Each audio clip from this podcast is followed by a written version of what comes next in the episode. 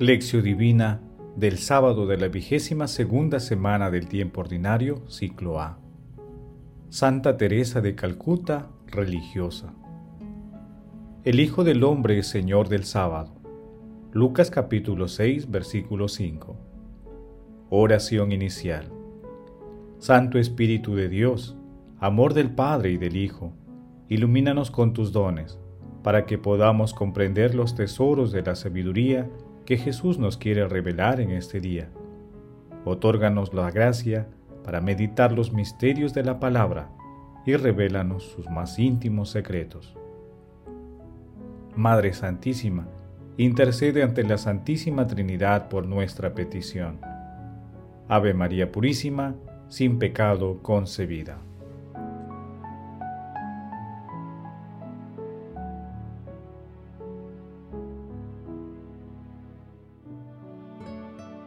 Paso 1. Lectura. Lectura del Santo Evangelio según San Lucas capítulo 6 versículos del 1 al 5. Un sábado Jesús atravesaba un sembrado. Sus discípulos arrancaban espigas y frotándolas con las manos se comían el grano. Unos fariseos les preguntaron, ¿por qué hacen en sábado lo que no está permitido? Jesús les replicó, ¿No han leído lo que hizo David cuando él y sus hombres sintieron hambre? Entró en la casa de Dios, tomó los panes de la ofrenda que solo pueden comer los sacerdotes, comió él y les dio a sus compañeros, y añadió, El Hijo del Hombre es Señor del sábado. Palabra del Señor, gloria a ti Señor Jesús. Santa Teresa de Calcuta decía, De sangre soy albanesa, de ciudadanía india. En lo referente a la fe soy monja católica. Por mi vocación pertenezco al mundo. En lo que se refiere a mi corazón, pertenezco totalmente al corazón de Jesús. Esta mensajera luminosa del amor de Dios nació el 26 de agosto de 1910 en Skopje en los Balcanes. A los 18 años, ingresó las Hermanas de Loreto, en Irlanda, recibiendo el nombre de la hermana María Teresa, por Santa Teresa de Lisieux. El 24 de mayo de 1937 hizo su profesión perpetua. El 10 de septiembre de 1946, durante un viaje de Calcuta a Darjeeling para su retiro anual, recibió la llamada dentro de la llamada. Jesús le reveló su dolor por el olvido de los pobres, su pena por la ignorancia que tenían de él y el deseo de ser amado por ellos. Le pidió a Madre Teresa que fundase una congregación religiosa, misioneras de la caridad, dedicadas al servicio de los más pobres entre los pobres. El 17 de agosto de 1948, se vistió por primera vez con el sarí blanco orlado de azul y entró en el mundo de los pobres. El 5 de septiembre de 1997, Madre Teresa partió a la patria celestial. Fue beatificada por San Juan Pablo II el 19 de octubre del 2003 y canonizada por el Papa Francisco el 4 de septiembre del 2016. El pasaje evangélico de hoy se ubica luego del pasaje sobre el ayuno que meditamos ayer. También se encuentra en el capítulo 12 de Mateo, versículos del 1 al 8, y en el capítulo 2 de Marcos, entre los versículos 23 y 28. El Evangelio de hoy trata sobre una de las varias discusiones que tuvo Jesús con los fariseos sobre el descanso del sábado.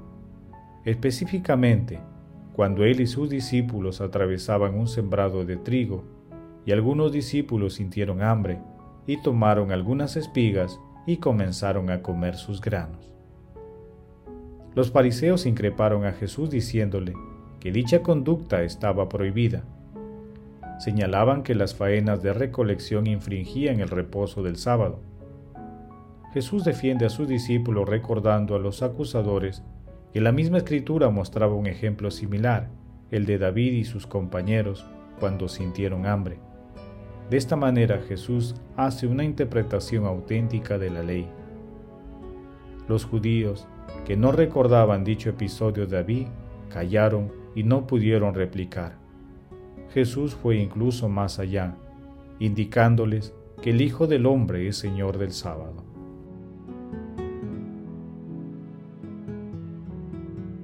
Paso 2. Meditación.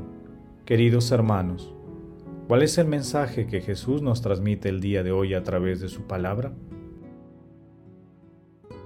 En el pasaje de hoy, Jesús, en su infinito amor y misericordia, siempre pone la vida en primer lugar, en especial las necesidades humanas fundamentales.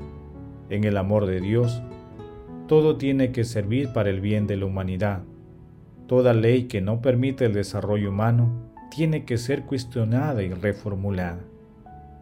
Nuestro Señor Jesucristo, con un amplio conocimiento de las Escrituras, interpreta el espíritu de la ley en base al amor misericordioso de Dios Padre y de su propio amor por la humanidad. Este hecho es aleccionador para nosotros.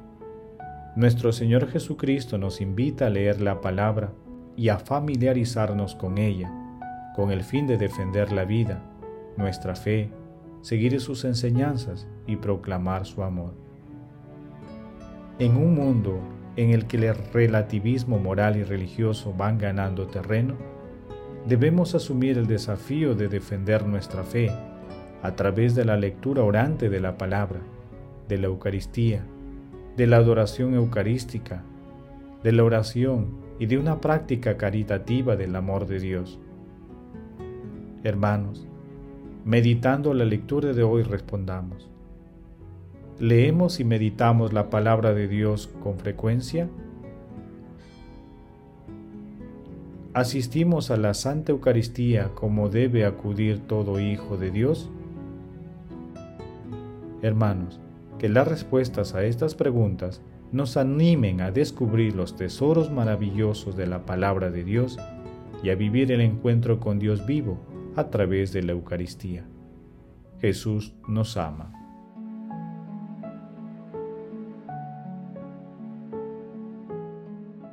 Paso 3. Oración. Padre Eterno, que llamaste a Santa Teresa Virgen para que correspondiera el amor de tu Hijo, sediento en la cruz, con una eximia caridad hacia los más pobres, te pedimos que nos concedas por su intercesión servir a Cristo en los hermanos afligidos. Amado Jesús, con plena disposición a seguirte, concédenos la gracia de superar todo prejuicio y obrar siempre con caridad y amor, en todo tiempo y lugar, en especial en favor de nuestros hermanos que tienen mayores necesidades espirituales y materiales. Espíritu Santo, ilumina el alma de todas las personas para que practiquemos con intensidad y fidelidad las enseñanzas de nuestro Señor Jesucristo. Amado Jesús, concede a los difuntos de todo tiempo y lugar tu misericordioso amor para que lleguen al banquete celestial, y no dejes que las almas de las personas moribundas se extravíen para que lleguen a tu reino. Madre Santísima, Madre de la Divina Gracia, intercede ante la Santísima Trinidad por nuestras peticiones. Amén.